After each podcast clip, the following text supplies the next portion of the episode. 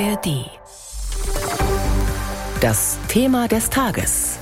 Ein Podcast von BR24. Und das ist heute der EU-Gipfel, denn das Treffen fällt in eine außenpolitisch äußerst schwierige Zeit. Zum Krieg in der Ukraine ist jetzt noch der Krieg im Nahen Osten dazugekommen, die Kämpfe zwischen Israel und der Hamas. Viele Beobachter befürchten einen Flächenbrand in der Region, die ja sowieso schon als höchst instabil gilt. Die Ausgangslage könnte schwieriger kaum sein. Holger Beckmann fasst die unterschiedlichen Positionen zusammen. Israel habe das Recht, ja sogar die Pflicht, sich selbst und die eigene Bevölkerung zu verteidigen, so hatte es EU-Kommissionspräsidentin Ursula von der Leyen bei ihrem jüngsten Besuch in Israel formuliert und sich damit prompt harscher Kritik von denen ausgesetzt, die ihr einen unangemessenen Zungenschlag dabei vorwarfen. Sie hätte nämlich betonen müssen, so hieß es von dort, dass eine solche Selbstverteidigung nur innerhalb des humanitären Völkerrechts stattfinden dürfe, was etwa Luftangriffe auf zivile Einrichtungen verbiete. Solche kritischen Stimmen kommen in der EU beispielsweise aus Spanien, Belgien, Irland oder Luxemburg. Auf der anderen Seite stehen Deutschland, Österreich oder Ungarn, von denen die uneingeschränkte Solidarität mit Israel in diesem Krieg betont wird. Für EU-Ratspräsident Charles Michel, der auch eher zur Israel-kritischen Seite gehört, letztlich aber die Mitgliedstaaten irgendwie zusammenbringen muss, schwierig. We have tasked our ministers of foreign affairs man habe alle Beteiligten, Außenminister und Botschafter aufgefordert, weiter daran zu arbeiten, sagte Michel. Er und Ursula von der Leyen gelten bekanntlich als in herzlicher Abneigung miteinander verbunden. Das macht die Sache nicht leichter. Immerhin, zumindest in einer Erklärung für die UNO konnte die EU sich auf eine gemeinsame Linie verständigen. Darin heißt es, Priorität habe für die Europäische Union der sofortige Stopp der Raketenangriffe Angriffe der Hamas auf Israel, die Freilassung der Geiseln, die sich in der Hand der Hamas und anderer Terrorgruppen im Gazastreifen befänden, das Recht Israels zur Selbstverteidigung innerhalb des geltenden Völkerrechts und die Fortsetzung der humanitären Hilfe. Und Kommissionssprecher Peter Stano ergänzt Natürlich die Absicht der EU dazu beizutragen, dass die Eskalation der Gewalt zwischen beiden Seiten aufhört, dass die Verhandlungen aufgenommen werden zwischen Israel und Palästinensern mit dem Ziel einer Zwei-Staaten-Lösung. Ein EU-Gipfel im Zeichen des Krieges. Die erwähnte Zwei-Staaten-Lösung scheint entfernter zu sein denn je. Darüber spreche ich jetzt mit Steffen Überbach in Brüssel. Guten Morgen. Guten Morgen. Heute soll zumindest der Versuch gemacht werden, beim Nahostkonflikt eine gemeinsame Linie zu finden. Alle EU-Staaten fordern humanitäre Hilfe für die Zivilbevölkerung im Gazastreifen. Hier also große Einigkeit.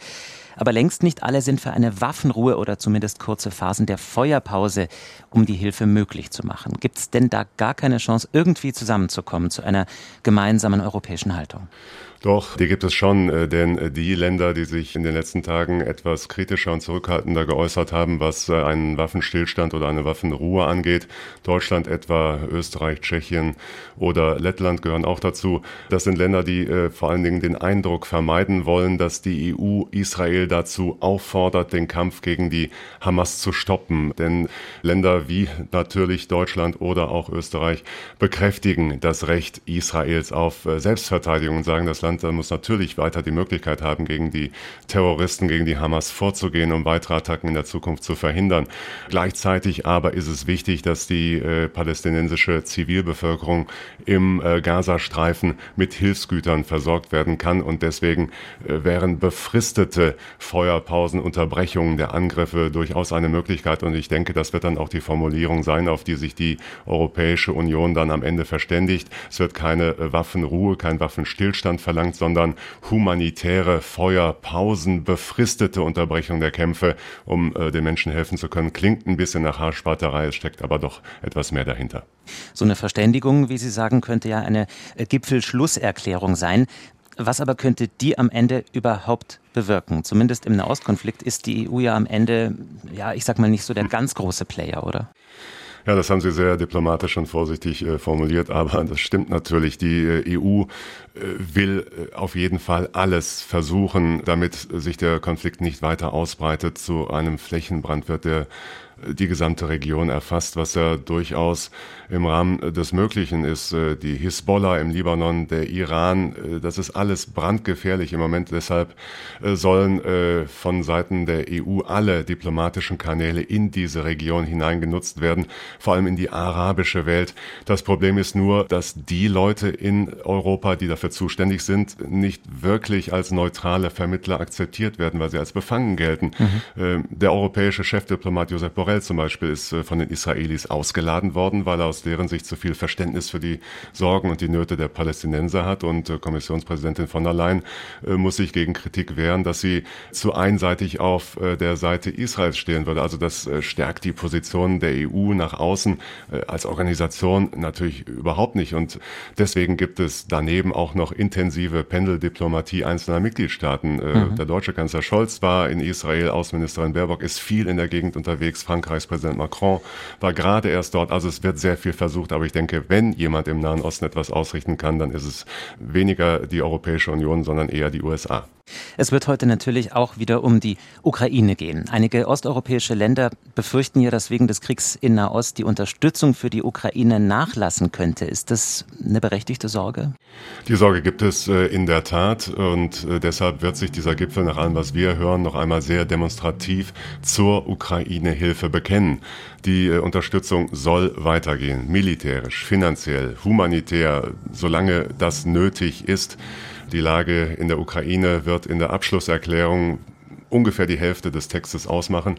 Damit will die Europäische Union äh, nach außen deutlich machen, dass äh, dieses Thema auf ihrer äh, Prioritätenliste weiterhin sehr weit oben steht.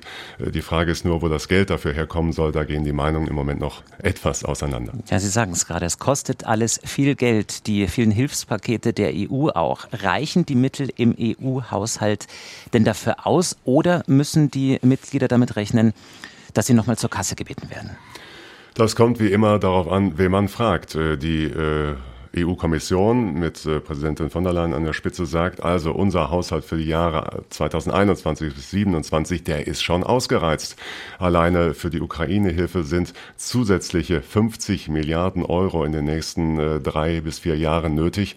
Und außerdem äh, müssen wir den Europäischen Friedensfonds, der die Waffenkäufe für die ukrainische Armee finanziert, dringend aufstocken. Da sind nochmal 20 Milliarden Euro in den nächsten fünf Jahren im Gespräch. Im Klartext heißt das, die Mitgliedstaaten sollen doch bitte bitteschön mehr nach Brüssel überweisen. Allerdings sind nun einige Länder äh, wie die Niederlande oder äh, Österreich äh, überhaupt nicht davon überzeugt, dass jetzt wirklich frisches Geld schon wieder her muss. Mhm. Äh, sie sagen, lass uns doch stattdessen mal im Haushalt gucken, ob da nicht ungenutzte Mittel herumliegen, die wir dann umschichten können. Und äh, auch äh, aus Deutschland heißt es, wir sehen derzeit überhaupt keinen Spielraum für weitere Zahlungen an den europäischen Haushalt. Also da gibt es noch einiges zu besprechen. Deshalb sind Entscheidungen dazu heute und morgen auch nicht zu erwarten. Vielleicht vielleicht beim nächsten Gipfel im Dezember. Infos und Einschätzungen waren das von unserem Korrespondenten in Brüssel, von Stefan Überbach. Die letzte Generation. Geh weg. Geh weg. Sie stört. Geh weg. Und dabei rückt sie immer mehr an den Brennpunkt der Debatten über Verantwortung und Klimakrise. Mein Name ist Daphne Ivana Sagner und in dem neuen Podcast Hitze gehen wir mit rein in diesen Brennpunkt, um zu verstehen, wie das ist, Teil einer verschworenen Gemeinschaft zu sein. Geht Ihre Strategie auf? Und welchen Preis zahlen Sie dafür? In diesem Podcast schauen wir, wie ein Leben im sogenannten Klimakampf funktioniert und was es mit allen Beteiligten macht. Das ist Hitze. Letzte Generation Close-Up. Eine Co-Produktion von THZ Media und dem RBB. Werbefrei in der ARD-Audiothek und überall, wo es Podcasts gibt.